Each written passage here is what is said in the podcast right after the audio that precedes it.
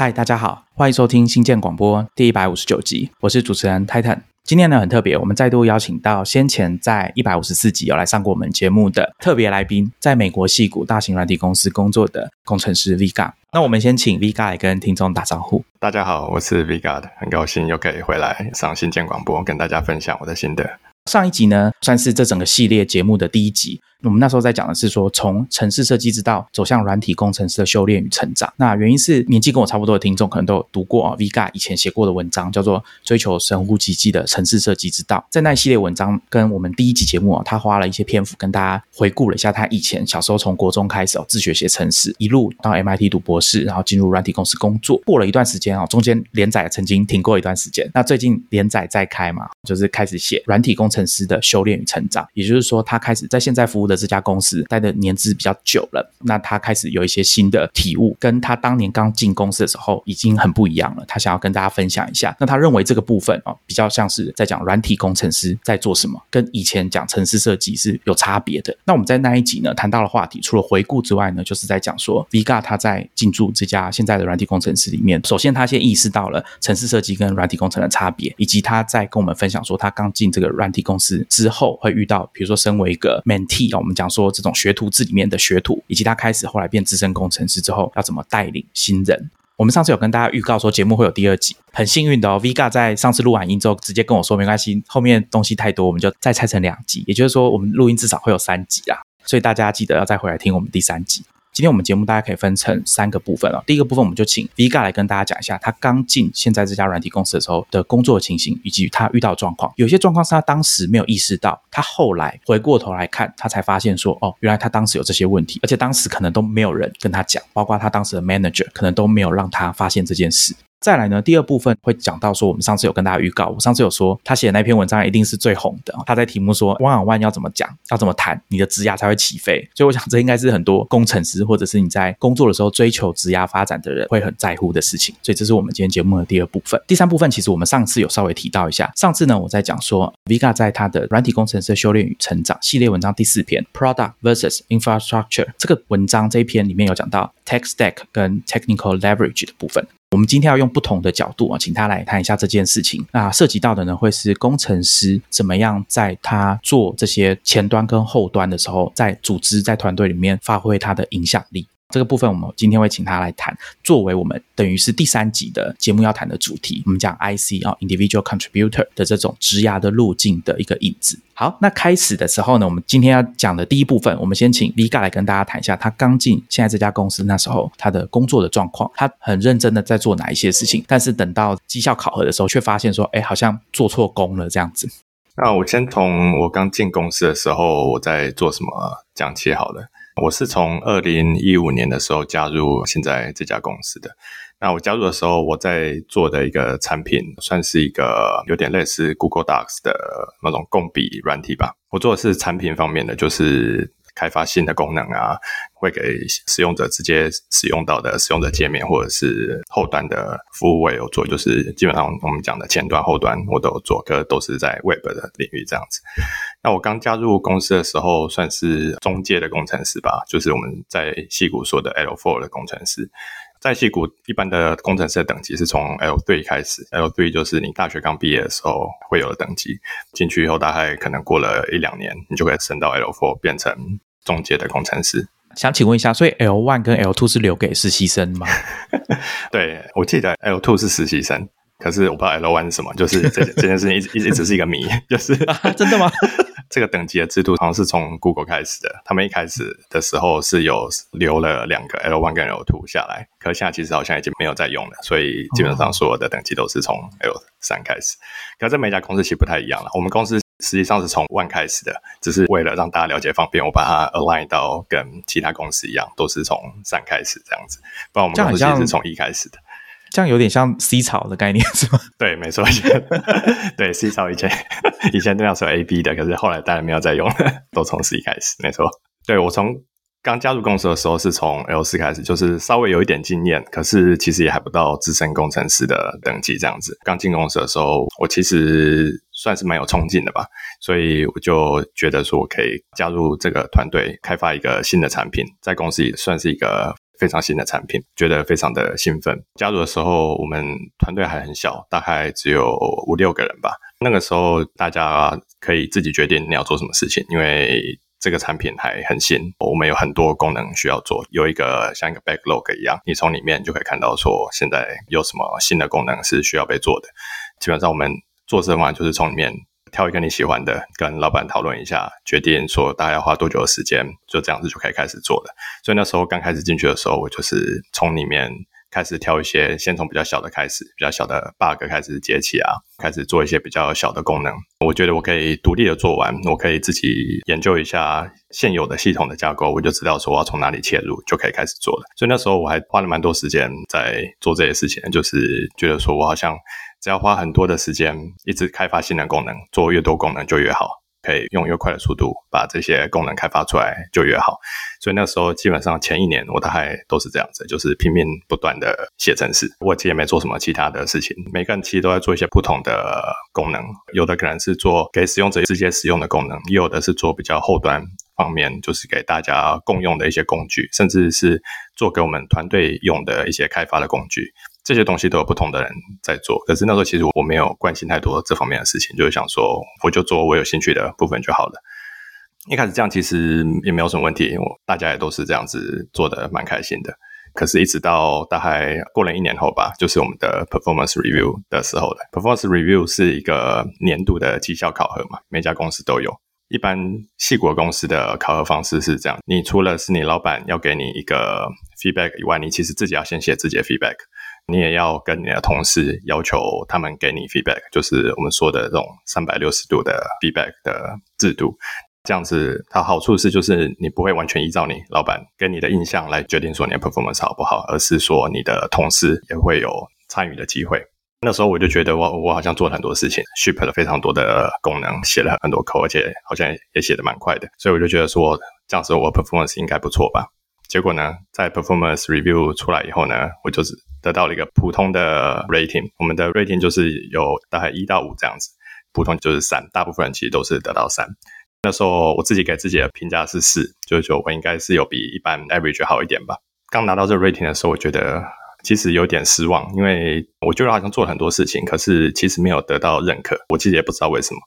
那我在 performance review 的时候，跟老板他给我的 feedback 里面，他其实并没有讲说为什么我得到三而不是四，他没有讲那么清楚，他就说哦我已经做得很好了，因为大部分人都是得到三，所以你得到三也是很正常的事情。四呢，真的要做的非常杰出，就是 exceptional 的好，例如说帮这个产品做了什么天翻地覆的事情，才有可能得到四这样子。他当时给你的 feedback 只有大部分人都是三哦，不要放在心上。那四要怎么样做？他是说要做到真的在产品上有很大的突破，是重大的贡献。他讲的比较单纯，是从这方面的角度去理解表现的分数嘛？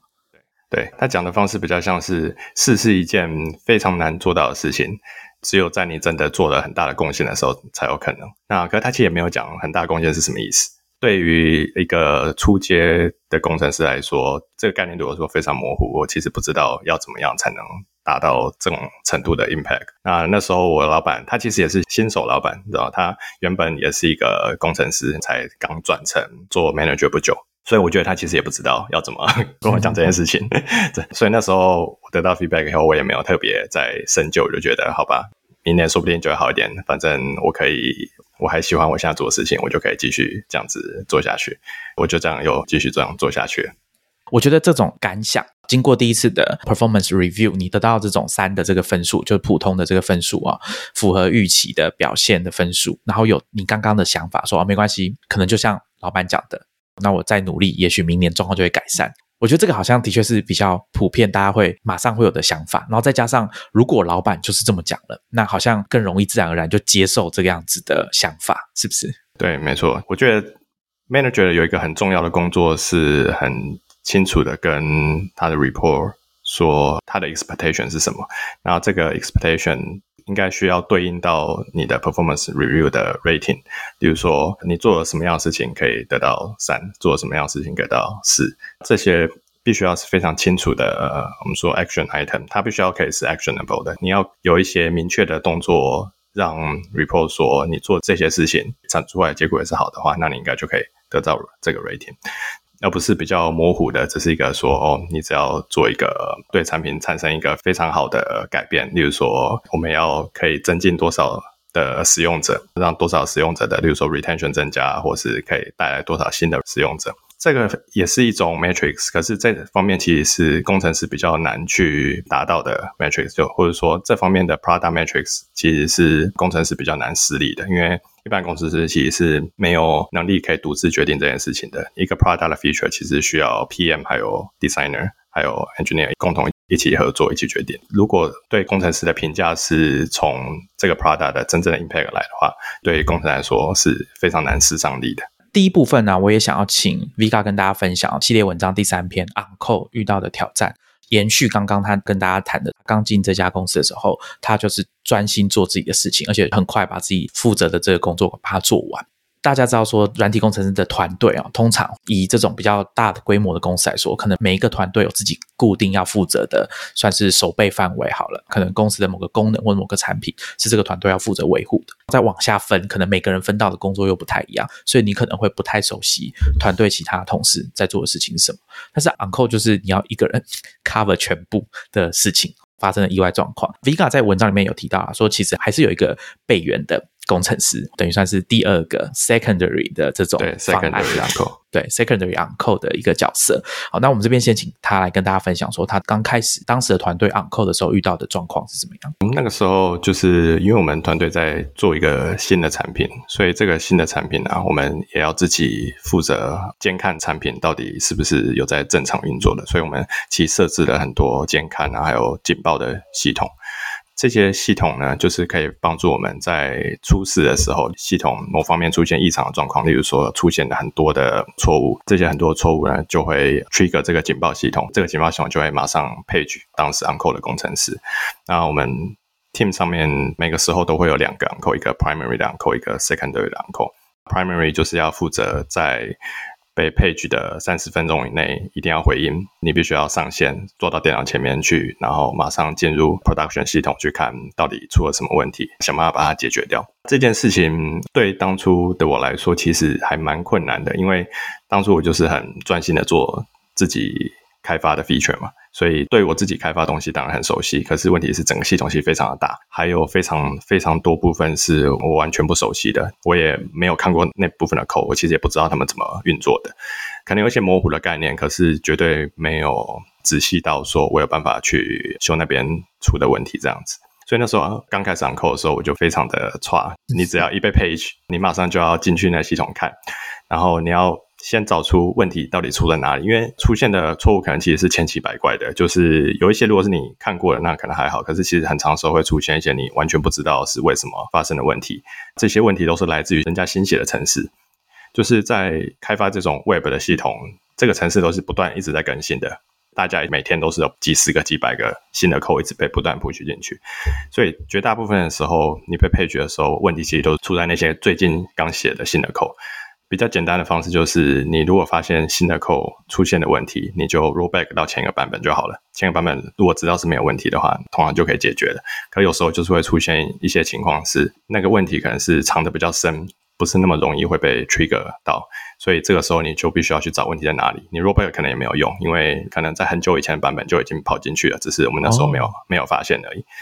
所以 on code 时候就是必须要能够在时间压力下处理这种问题。这时间压力其实蛮恐怖的，因为软体公司都有一个很严格的 SLA，我们叫做 Service Level Agreement。这个 Agreement 是说，我们的系统开发出来，因为要给其他商业公司使用，所以我们之间其实是有合约的。这个合约会写的很清楚，说我们的一个月只能当多少时间。例如说，比较常见的是九十九点九 percent 的 SLA，这个意思就是说，我们在一个月内，每个月。九十九点九 percent 的时间，我们系统都必须要是能够正常运作的，都是要能够上线，并且正常运作。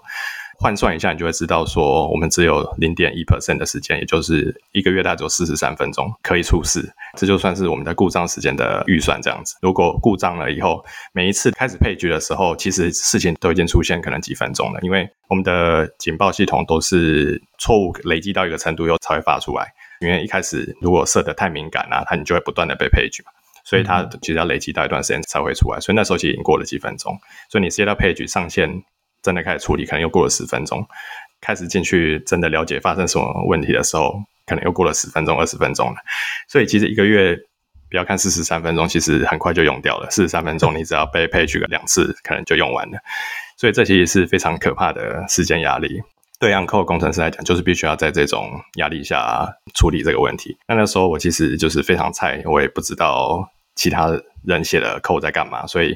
一开始遇到问题的时候，有好几次都是完全没有头绪。比较幸运的是，就是大部分出问题的时候都是工作时间，所以还会有其他工程师还在公司或者在线上。那时候我只要聘他们，请他们来一起帮忙看是什么问题，通常都可以被解决掉。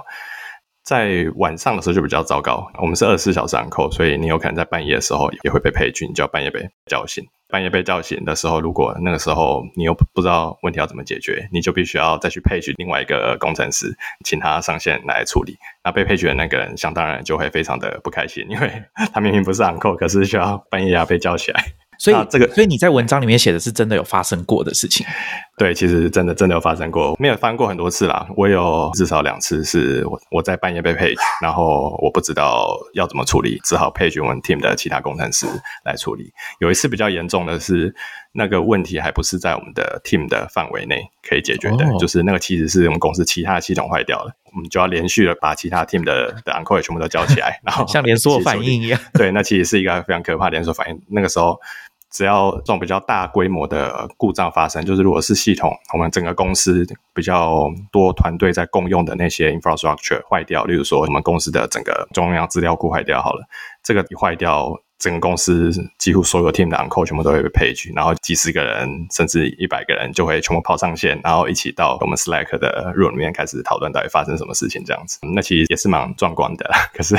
但是但是这样子个人的紧张感应该会下降一些啦，是吧？对，如果知道问题不在我们的话，其实就会比较好一点。可是我们还是必须要能够提供意见，然后帮忙想到底哪里出问题，甚至讨论一些解决方法。因为这种 online 系统出问题的时候啊。有时候你要修复的时候，不是说只要，例如说把它重开机就好了。像一般电脑，你可以直接把它重开机。这种赖系统你要修的时候，因为它牵扯到线上已经有存的资料，你如果直接把它，例如说重开机好了，你可能会丢掉一些资料。所以你必须要能够保证在不丢失任何资料的情况下，把系统恢复到正常的状态。这就是需要工程师进去做一些。手动的工作来做这些事情，那这些就是其实真正难的地方，因为你必须要很明确知道说你要做什么，把这些步骤在短时间内写出来，跟大家讨论清楚，确定没有问题以后再去执行这样子。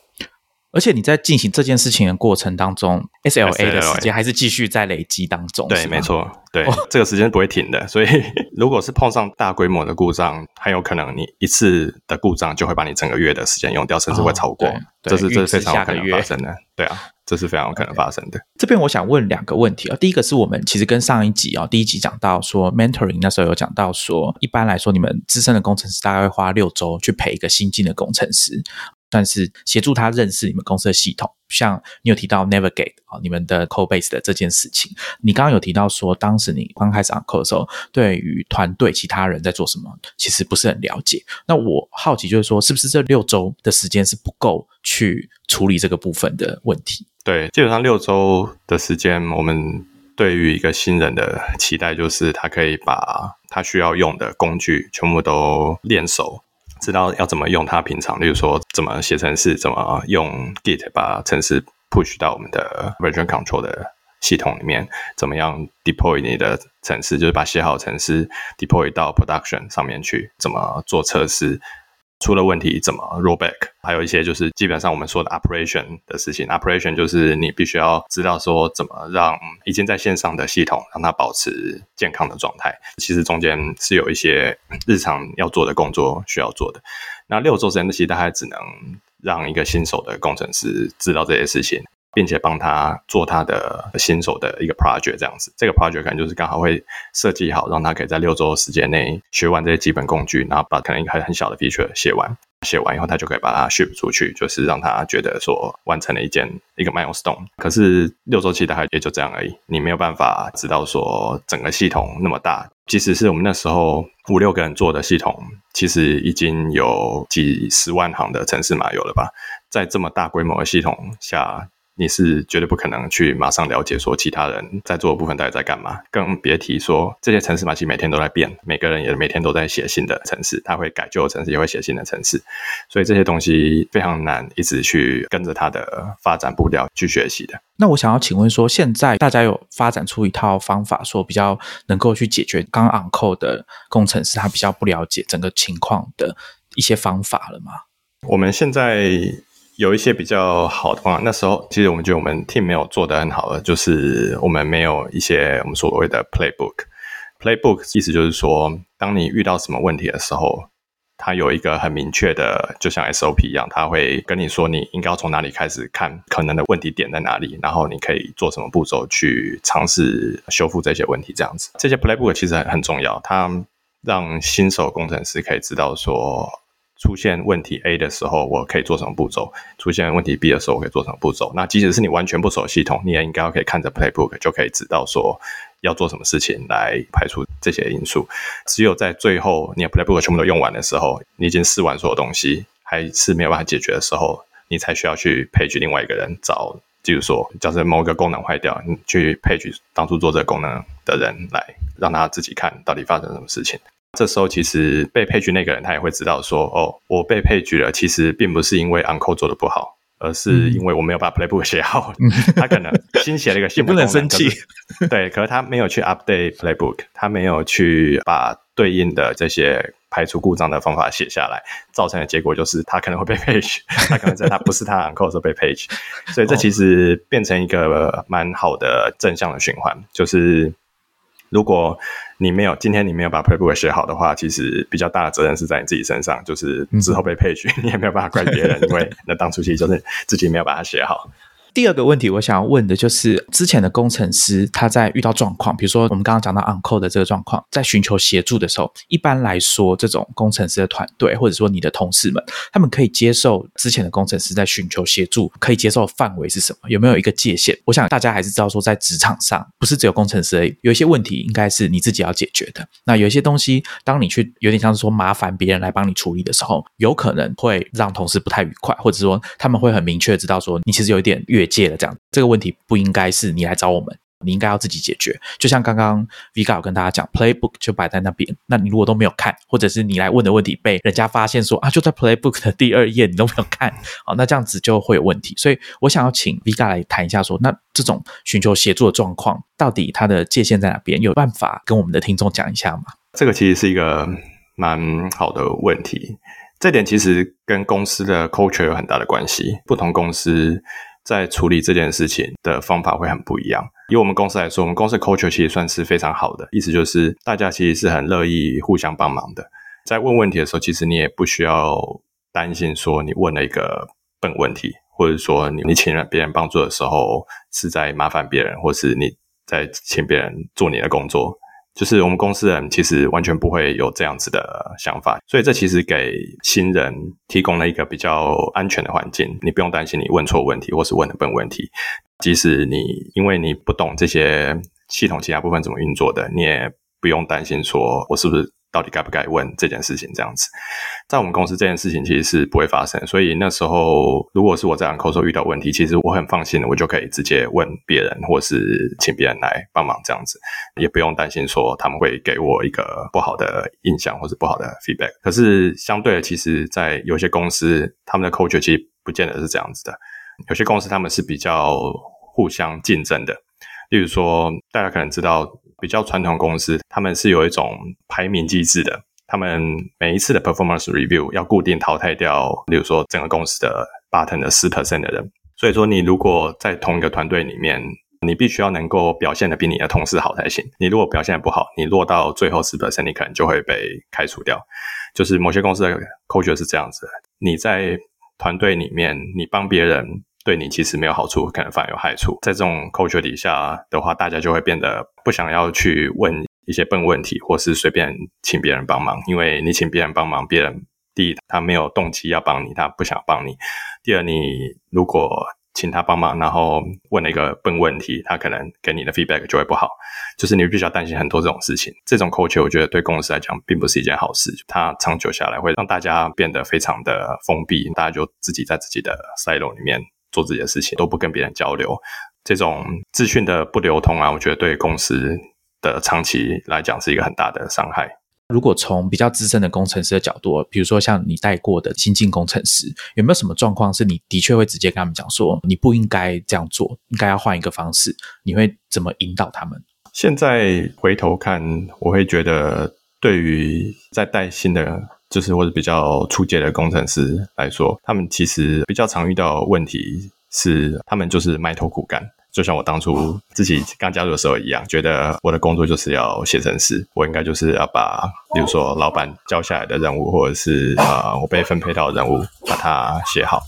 他们就不管其他事情了，他们的每天工作的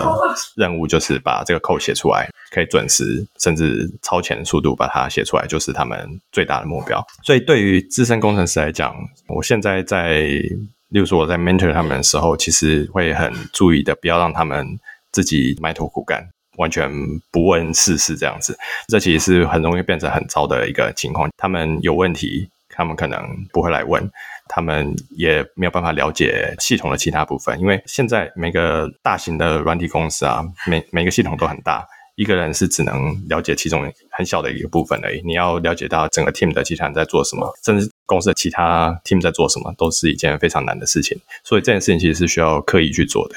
对于新手工程师来讲，我会特别避免让他们掉入自己的 silo 里面，就是让他们做这些东西，然后都不管其他的事情。这样子的话，就是长久下来，他们会自己陷入这个我以前自己碰到这个不好的循环里面，就会觉得我好像做了很多事情。可是为什么这些事情没有得到老板的认可？好像没有产生很大的 impact。那其实这很大一部分就是来自于他们就是太专注在做自己的事情，然后没有真的去理解到有其他更重要的事情其实需要被做。只是他们不知道而已。我补充一下，刚刚听众如果有听到背景有些声音，那是因为 Vika 他们家的狗啦。好，那我觉得有时候录音的时候保留一下背景声音是蛮有趣的。我们其实以前录音的时候会录到我家这边垃圾车的声音。大家知道垃圾车的声音出现之后，接着会是什么？资源回收车嘛，所以都会有一些声音，蛮有趣的。应该没有到这个影响大家收听的状况啦。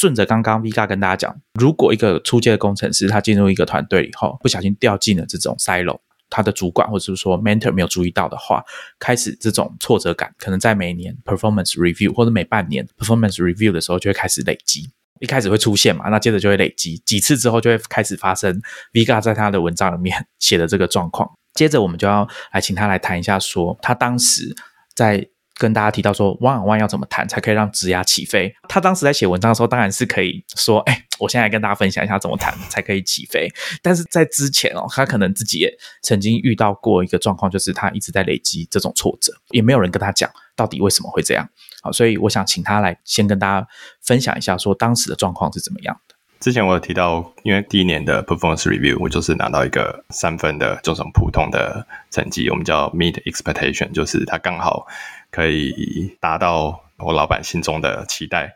你没有更差，也没有更好。这样之后，我后来又继续这样子做了一年。第二年的时候，其实我并没有做什么不同的事情，所以这件事情其实本身就是一件很不好的事情。就是如果你自己拿了一个 rating，你自己觉得不好，其实你应该是要做一些不同的事情去改变它。可那时候其实我也没有想那么多，我就是照样继续做我的事情，因为我其实并不知道我做的事情并不对。这意思就是说，我其实只是继续的享受写程式这件事情，因为那时候我其实就是一个喜欢写程式的人而已，可以说是一个我是一个不错的城市设计师。可其实我并不懂真的软体工程是什么样子。一个软体工程师是必须要跟可以跟其他人合作，要做很多城市设计以外的事情。可那时候其实我完全都不知道，所以我就是很专注的在做写程式这件事情。那那时候我就是这样又过了一年，到了第二年 performance review 的时候，哎，我觉得。我今年我又做了更多事情了，就是我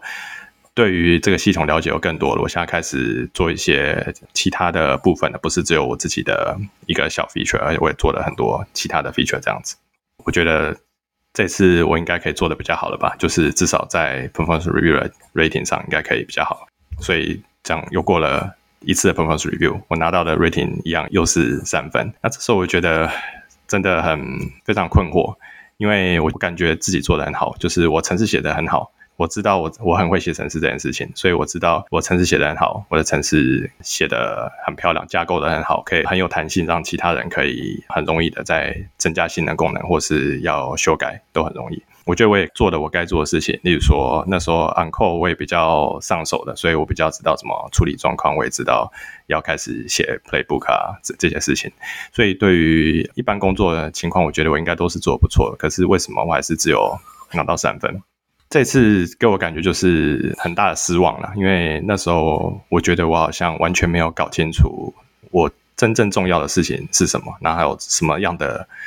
贡献才算是有 impact。因为我们在 performance review 的时候，老板都会跟你说，或者是说我们整个公司的 performance review 系统其实都非常强调 impact 这件事情，就是说你要有 impact，你才能够升职，或是才能拿到比较好的 rating。可其实从来没有人解释过这个 impact 到底是什么意思。所以那时候我就是非常的困惑，而且也非常失望。对于这件事情，我老板其实没有办法给我一个好的交代，因为那时候我的老板还是同样那个 新手的老板，所以他其实他已经过了一年了，对，过过了一年了。那时候 performance review 完，其实我也没有什么得到比较好的结果。经历过第二次的 performance review 以后，那时候我已经觉得蛮挫折的。那时候我甚至也想说。如果这样子没有办法在这家公司表现很好的话，是不是就应该差不多要离开了？还好是那个时候刚好我的 manager 那时候决定不要继续做 manager 了，所以他 他就是转回做工程师，然后所以我就换了一个新的 manager 这样子。这样讲比较失礼，但是可能是不错的决定。的确是没错，对，就是以 manager 的角度来说，他的确是比较不知道怎么引导他的 report，或者是帮助他们在 career 的 growth 上面有一些帮助，这样子，他的确是比较不熟这一块。然后他自己做工程师其实是蛮厉害的，可是做 manager 毕竟跟做工程师是完全不一样的工作，所以他自己可能也有意识到说 他不适合做 manager，所以他就转回做工程师。所以那时候我就换了一个新的 manager。那这个新的 manager 其实还蛮不错的。manager 角度来说，他是第一个 manager，真的跟我可以很直接。给我很明确的 feedback，跟我说我应该要做什么才是真的对的事情。那时候，因为我已经几乎就是想要离开公司了，就是觉得对我自己的 performance 并不是很满意。那时候就开始跟新的 manager 讲这件事情。我那时候其实也觉得说，好吧，反正我已经没什么好失去了，所以我就很直接的 跟他谈这件事情。就是我没有跟他说我要走了，可是我就很明确的。很直接的问他说：“我要怎么样，我才可以拿到四分？甚至要怎样，我才能升职？”那时候他其实给我很明确的 feedback，就是跟我说：“我做自己的事情其实做得很好，我可以一个人抵多人用，我一个人可以自己做好几个人可以做的事情。我自己也是感觉是这样，可是我就觉得很奇怪，为什么这样子不够？为什么这样子没有办法得到超过 expectation 的 rating？” 他就跟我说：“要。”做到下一个 level 的事情，变成资深工程师。资深工程师和我在的 L4 的中介工程师的差别，其实并不在于我们程式到底写的多快或多好，技术能力其实是次要的，更重要的是我能不能展现出领导能力。我能不能带别人一起做好一个 project？我能不能把一个 project 该做的事情，把它切割，切割成别人可以做的任务来，来给别人做，而不是只有我自己可以做而已。所以，我其实很擅长，就是说拿到一个我们要开发一个新的功能，我可以很快的拿到以后就 figure out 说到底要做些什么事情，然后有什么小任务需要做，然后很快就可以把它做完。可其实我完全没有去想说，我真的应该要做事情，应该是要把这件事情。变成别人可以做的任务，而不是只有我自己可以做而已。我需要跟别人合作，带领别人做这件事情。其实我不需要自己写全部的程式，最好的情况应该是我完全不要写程式，我把拿到的问题的解决方法提出来，写成一个文件，写清楚，分割成别人可以完成的小任务，让别人去做，这样就可以了。所以说，他给我这个 feedback 以后，我就有一种如雷 贯顶的感觉，就是他让我理解到，说我其实完全做错事情了，我没有办法拿到好的 rating，或者我没有办法升职，其实跟我的程式写的好不好完全没有关系。就是程式写的好是基本的，你本来就应该要写得好，你要升职你也应该是要写得好。可是只有那样是完全不够的，你需要做一些完全不同的事情，例如练到一个专栏这样子。所以其实我还算是蛮感谢他这么直接给我这个 feedback 的。这个 feedback 就是让我了解到，说我其实要更小心的选择我要做的事情，而且不是只有写程式，我我需要开始看写程式以外的事情需要做什么，我才有办法真的做到对这个团队或是对公司有 impact 的事情。你在文章里面有提到说这一件事情让你学到几件事哦。第一个是你刚刚知道说好可以让你顺利进阶的关键点是什么？再来是你发现，在 one on one 的时候，这种直球的对决是有用的，它对你的帮助很大。那你后来在文章里面有稍微归纳了几点啊，就是你觉得 one on one 应该要做的事情。那我觉得可以请你跟听众朋友，尤其是我们的工程师的听众，分享一下，你觉得其中哪几点是你特别想要在节目上跟大家分享？因为我们的听众其实点这个 show notes 的连接，你可以。直接看到原文了吗？那时候跟我这个新的老板谈完这件事情以后，我觉得说在万难万中谈这件事情其实非常有帮助的。那时候我就开始检讨说我在万难万中是不是也做错事情了。我原本在谈的事情就是在万万的时候，我就是跟我老板报告一下我上个礼拜做了什么事情，进度如何，有没有遇到什么困难。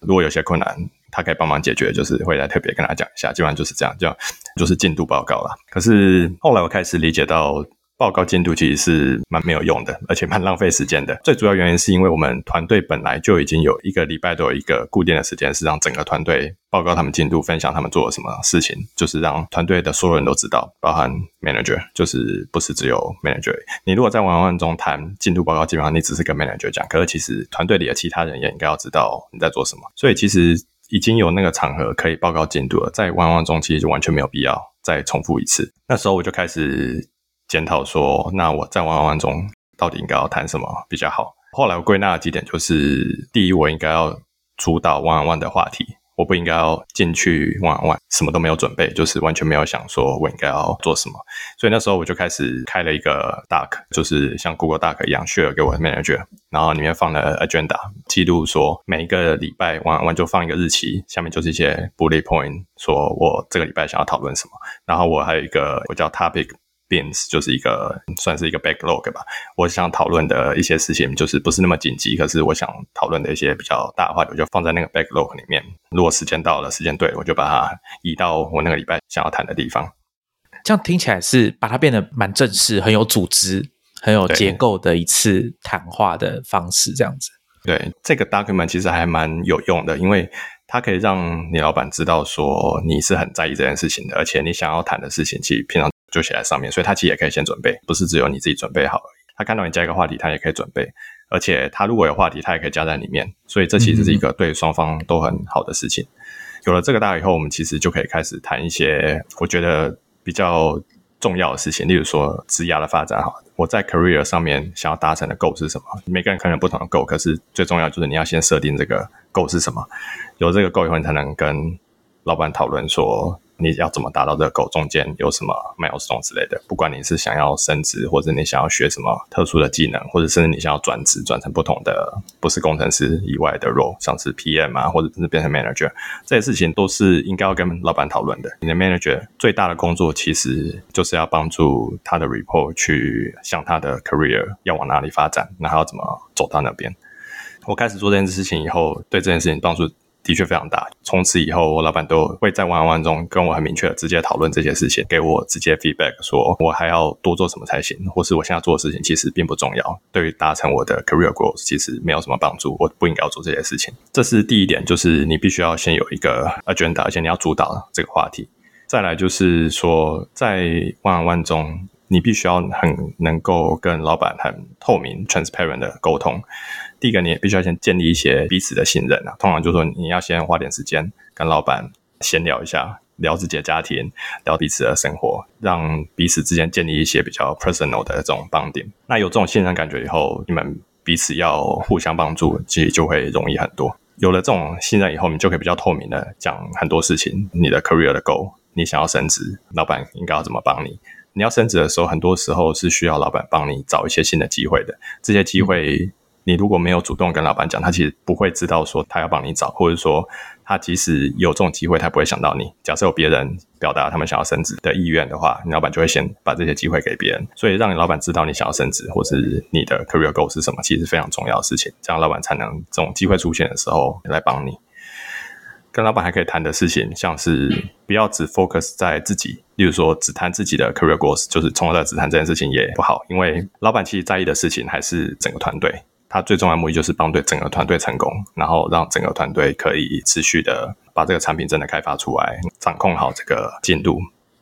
所以很重要一点是，你要让老板知道说，你可以帮他做这件事情，你可以帮他分摊这部分的烦恼或是问题。所以我后来花了蛮多时间在跟老板谈我们团队的未来、团队的瓶颈、团队里有哪些合作不顺畅的地方，或是有什么新的制度，我们可以开始尝试看看。或者现在我会甚至会跟老板说，现在我觉得我们 meeting 太多了，花太多时间 meeting，我们应该要减少 meeting 的时间，把一些比如说呃每周的这种进度的 update 啊，把它变成 asynchronous，就是我们可以在 Slack 上面报告就好了，不需要真的有一个 meeting 来讲这件事情。把这些事情摊开跟老板讲的话，就可以让老板知道说，你其实是一个在意整个团队的人，而不是只在意自己。你在意整个团队的话，你就可以帮忙 enable 你周围的人，enable 这整个团队，帮他们更容易做好他们的工作，帮他们做一些他们原来可能根本做不到的事情，或是可以帮助这个团队的之间的沟通合作变得更顺畅。那这些事情其实对增加自己的 impact 的这个 scope 有很大的帮助。以前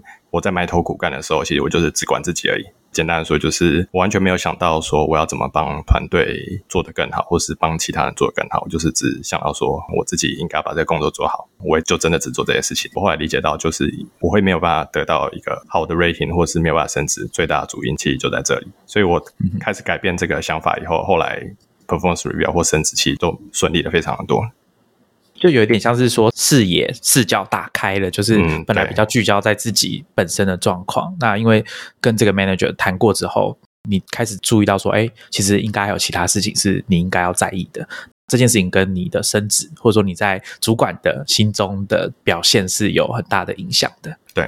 我这边有一个小问题，就是说有没有什么是你觉得 one on one 的时候，身为一个 report，你不要讲什么事情，或者说不要把这个时间，你刚刚有提到说不要拿来做进度报告。还有什么事情觉得说你会跟大家讲说，大家可能在网络上看到很多各式各样的建议，但是拜托不要真的拿来用。我觉得最不要做的事情，第一个就是进度报告，第二就是不要让 manager 主导话题。意思就是说，如果你什么都不准备，你都不想好 one on one 应该要讲的话题，manager 其实也不会帮你想，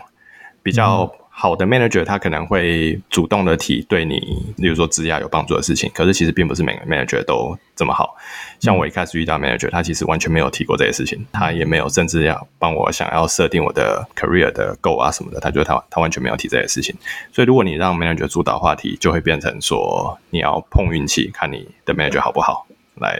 决定说你的职涯发展会有多顺利。另外一个我觉得不要做的事情就是纯抱怨。有些人会在万万中跟老板抱怨，他遇到了很多困难，遇到了有其他人不跟他合作啊，或是他东西做不出来，因为有很多 X Y Z 的各种理由。这种抱怨其实没有什么建设性，就是老板其实没有办法直接帮你解决问题。老板的角色比较像是 support 你，帮你排除困难。可是如果你是自己在你的 project 里面遇到问题的话，如果是你自己可以解决，其实就应该要自己解决。如果你是在，例如说跟其他团队合作上遇到问题，例如说其他团队不愿意帮助你，这种跨团队的合作是老板可以帮忙处理的。这种事情提出来是很 OK 的，可是如果是只是自己的发觉遇到问题，例如说技术上有问题，你不懂某个东西怎么运作的，这种东西其实老板也没办法帮你，因为老板技术能力不会比你好，甚至在比较大的公司里面，细股的公司，所有的 EM 他们做的事情真的就是 people manager。他们几乎完全不会碰技术，团队中通常会把 EM 跟 Tech Lead 分开来，所以 Tech Lead 可能是稍微比较懂技术的人。你有技术遇到问题，你可以跟 Tech Lead 讨论。可如果你拿去 One on One 跟 Manager 讨论，其实 Manager 通常也也没办法帮你，他一定比你还要不懂你在做的东西到底是什么。所以这种东西跟 Manager 讨论是没有什么用处的。所以知道跟谁讨论这些问题也是很重要的。刚刚你有提到说，manager 他可以帮你处理这种跨团队遇到的障碍啊，可能要找他们，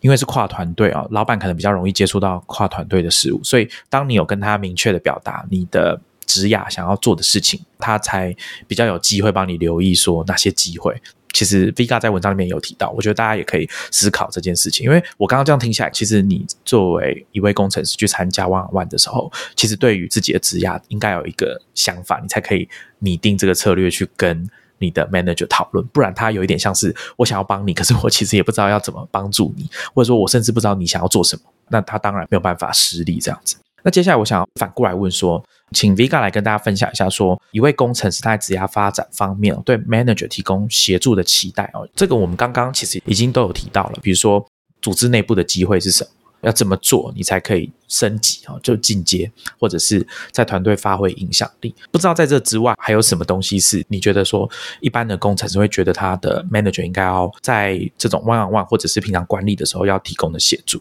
manager 最重要的工作。我就有两大块来，一块就是帮助所有的 report 达到他们的 career 的 goal，就是帮助他们 career growth。简单来说，就是让他们可以在 career 上面有所成长。这个是可以避免说让他们觉得，例如说太无聊，然后就想要离开。另外一个要想的是，整个团队要往哪里前进，就是团队的 vision 是什么，团队的目标是什么。这件事情通常是 manager 跟 tech lead 会一起。决定想这件事情，就是至于要怎么分工，就是看团队而定了。就是有的团队是 EM 在主导这件事情，EM 比较有想法，或是比较 vision，他就会花比较多心力在这里。那也有的 EM 是其实比较技术导向的团队，他可能就会交给 Tech Lead 做这件事情。比较产品导向的团队，他可能甚至会交给 PM 来做这件事情，因为 PM 就是管产品的，所以 EM 其实在这种时候，他反而会变成就是纯粹的。People manager，他就是把整个团队的人顾好，确定团队里的每个人都很开心，这样就好了。这就是他们最大的工作。所以我觉得，对于 manager 来讲，可以让团队健康的运作，就是每个人都很开心。然后，如果有人离开了，要补人，要 hire 人，基本上就是 manager 做的事情，就是把 people manager 这块做好，让大家开心。对，让大让大家开心。但当然，细节说起来，让大家开心是一件。很难做到的事情，因为每个人想要的事情不一样。例如说，有的人想要的是更多的机会，可是团队的机会其实就这么多，所以你要增加机会，manager 就要想办法让团队的 scope 增大，必须要去从公司的其他地方找更多机会来，或者甚至要去跟其他团队合作之类的，然后产生出新的机会、新的 project 可以做这样子。那这些东西也是 manager 必须要主动去找才会有的。这些都是 manager 可以做的事情啊。可是基本上一个好坏的 manager 还是很大程度取决于它能让团队多开心的运作。就是如果我们在给 performance review 的时候，其实我们也要给 manager 评分。manager 其实的表现完全是看他的团队给他的 rating 有多好。所以如果 manager 得到 rating 也不好的话，其实 manager 也很难待得下去。就是团队大家都不开心的话，通常是 manager 就会要离开的。不过可惜这个部分我就比较不清楚，说台湾的软体公司是不是都有这种双向的 review 的系统？因为我比较有自信的是，一般的上班族他们待的公司是没有这种系统的。对，这个系统其实我觉得也是戏股公司的一个好处，就是这个评分不是只有单向的，不是只有老板对下面 report 评分，而是你对你的老板也可以有评分。这个评分是会直接到老板的老板，就是 skip level 那里去的，所以你。其实可以写非常详细的 feedback，就是如果你对你老板有不满，或是觉得他哪里做的不好，你是可以把这个 feedback 写出来的。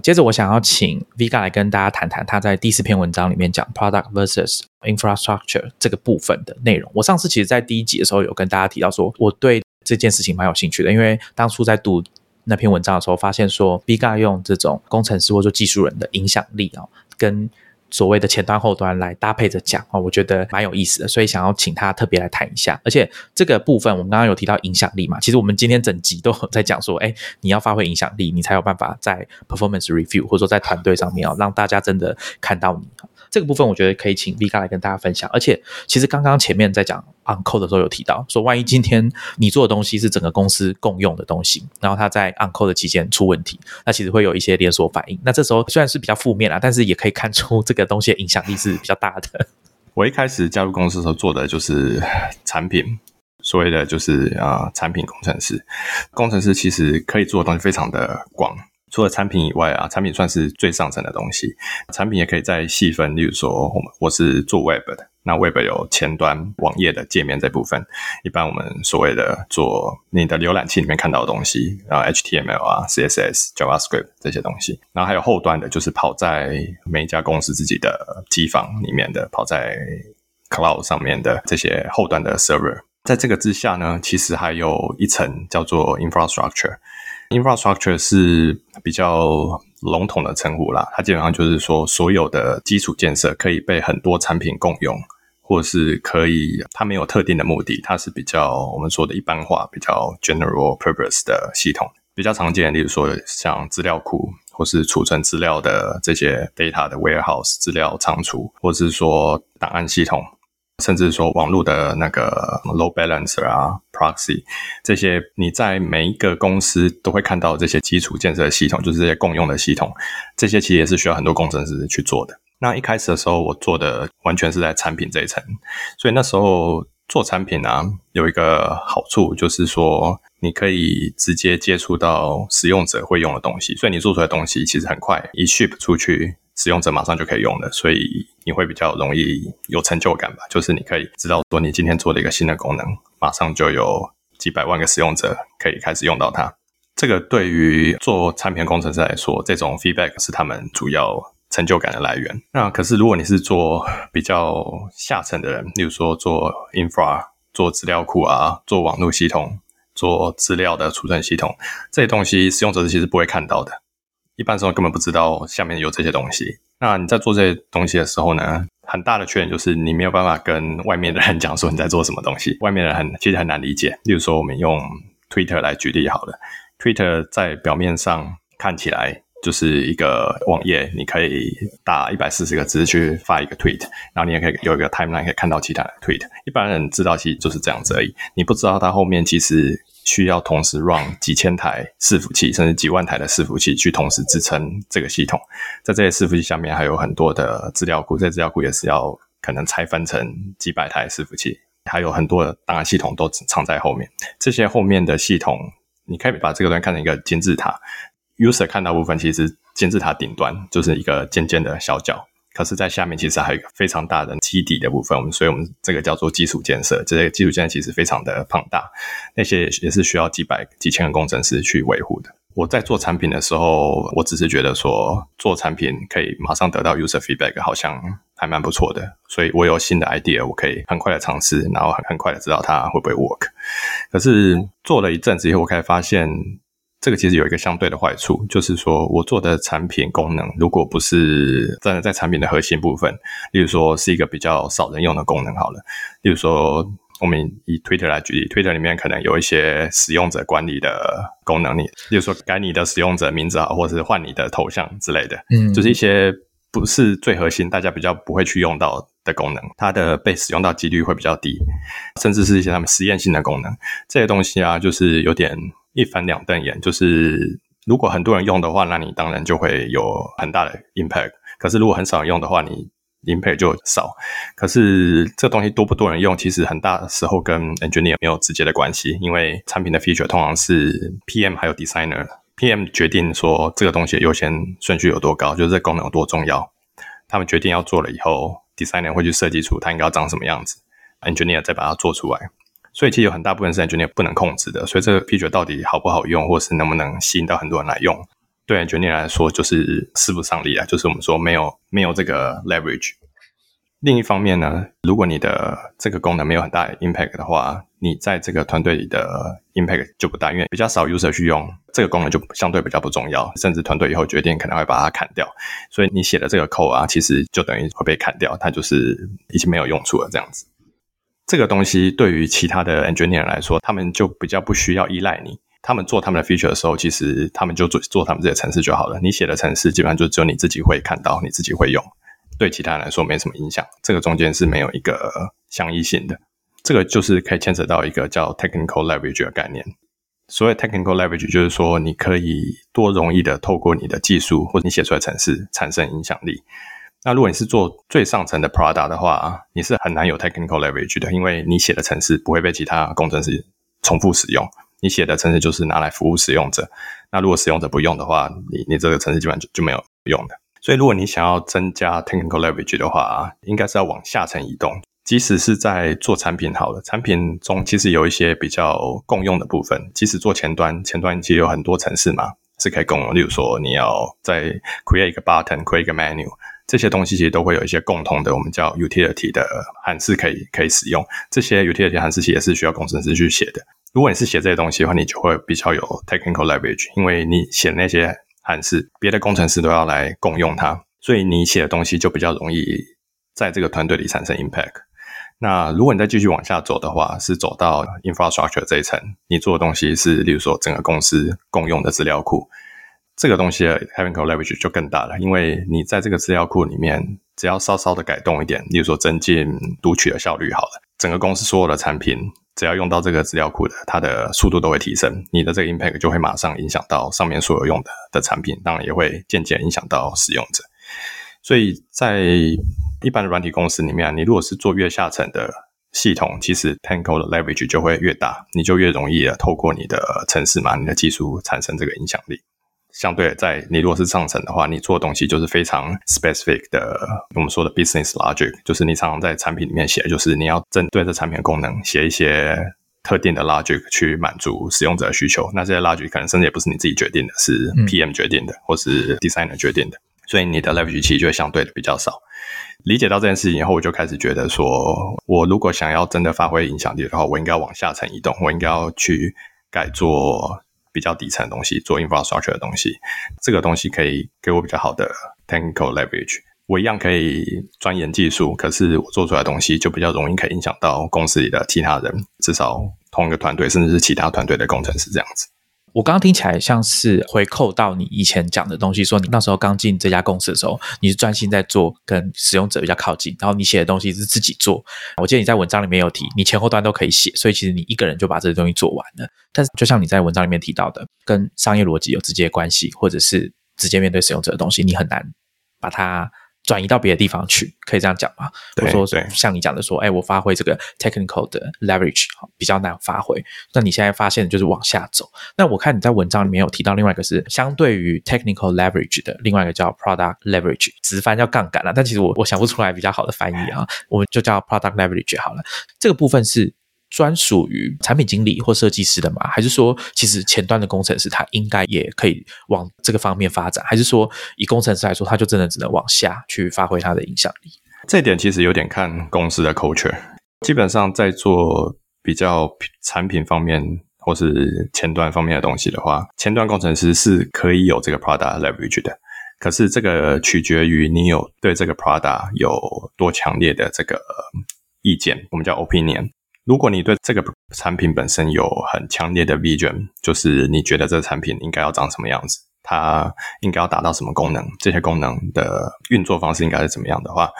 这个是可以在决定做这 feature 的时候跟 PM 还有 designer 一起沟通的。有些人是的确有这种 vision，他对这个 product 有非常强烈的热情，所以在这方面的话，他是可以发挥 product leverage，可以来影响 product 走向的。像我其实我当时加入的时候，我对这个 prada 我并没有那么强烈的热情。对于这 prada 来讲，我觉得它是一个很酷的 prada。可是我其实心中没有一个 vision 说这 prada 应该要长什么样子。一方面是我对这 prada 还不熟，另一方面是这个 prada 并不是我有热情的地方。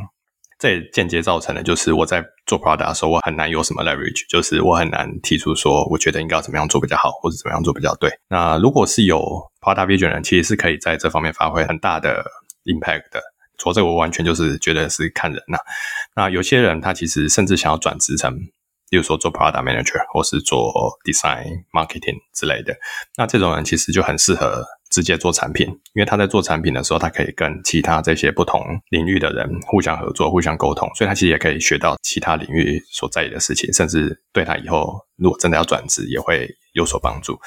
这个是在做比较底层 infra 的 engineer 是不会有这种机会的。Infra 的 team 甚至不会有 PM，不会有 designer，、就是全部都是 engineer 这样子。我会问这一题，当然就是希望说，如果有听众你是做前端的工程师，你也不要因为听 V 嘎这样讲，就是啊，所以我的影响力很小嘛，影响力都在 PM 跟设计师手上哦。其实不见得是这样，因为我觉得可以一起问的就是，之前 V 嘎其实有谈到，比如说像在万玩的时候，他有说，哎，其实你也可以跟你的 manager 了解一下，说这家公司在做什么事情。这个概念其实我们在蛮多网络的文章或者是书里面都有提到。Netflix 他们希望整家公司所有人，从最直接面对客户的，比如说客服到底层的工程师，最好都可以知道公司是靠什么为生，那才可以让他们从根本的去了解自己的工作对整家公司的贡献具体是什么，自己的工作做得好会对公司有什么影响，类似像这样子。所以我也想请 Vega 来跟大家谈一下说对工程师来说，了解整家公司在做什么，它的重要性，或者说它对你的工作，对于你在这家公司或者这个团队工作上面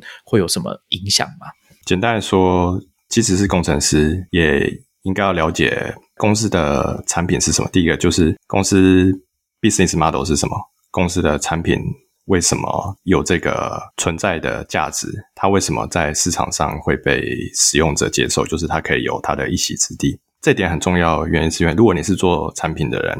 你才能根据这个去选择你要做的事情。一个产品工程师，某种程度来讲，你也是可以选择你想要做的 Prada 的 feature 是什么的。这件事情，很多人都觉得做产品好像或是工程师就是被动的接受上面指派的任务。可其实这件事情在大部分公司，至少细国工程师都是可以谈的，就是你可以跟老板讨论，或是跟 PM 讨论，说什么东西的 priority 应该比较高，我们应该要做那个，不应该要做这个。你只了解公司的产品在做什么，或是公司的 business 怎么赚钱的，你才能知道做什么东西的 impact 比较大。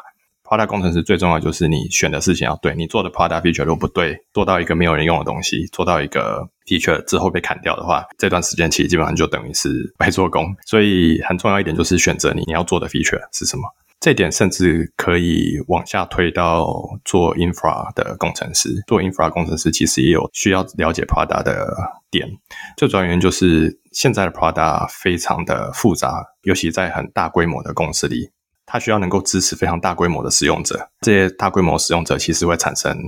非常大量的资料，非常大量的流量。做 infra 的人基本上就是要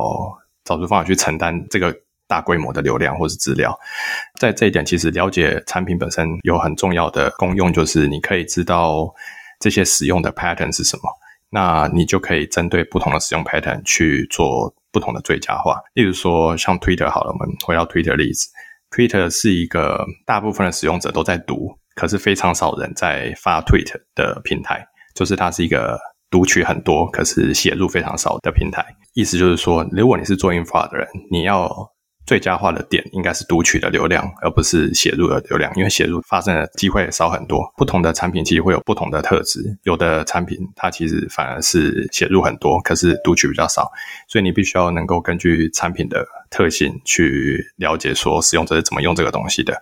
这个东西的 pattern 是什么，你才能根据这个去做最佳化。所以不管你是做哪一层的工程师，了解产品本身其实都是很有价值的。我之前在听一个 podcast 的时候，有听到说一个前 Uber 的 data 的 engineer，他有提到说，他们当时在做这件事情啊，就是在处理 data 的时候，有注意到一个 pattern，就是说，大家可能会觉得说，底层嘛，或者说我们的这个系统效率要越高越好，越快越好，所以最好呢，使用者想要叫车叫一台 Uber 的时候，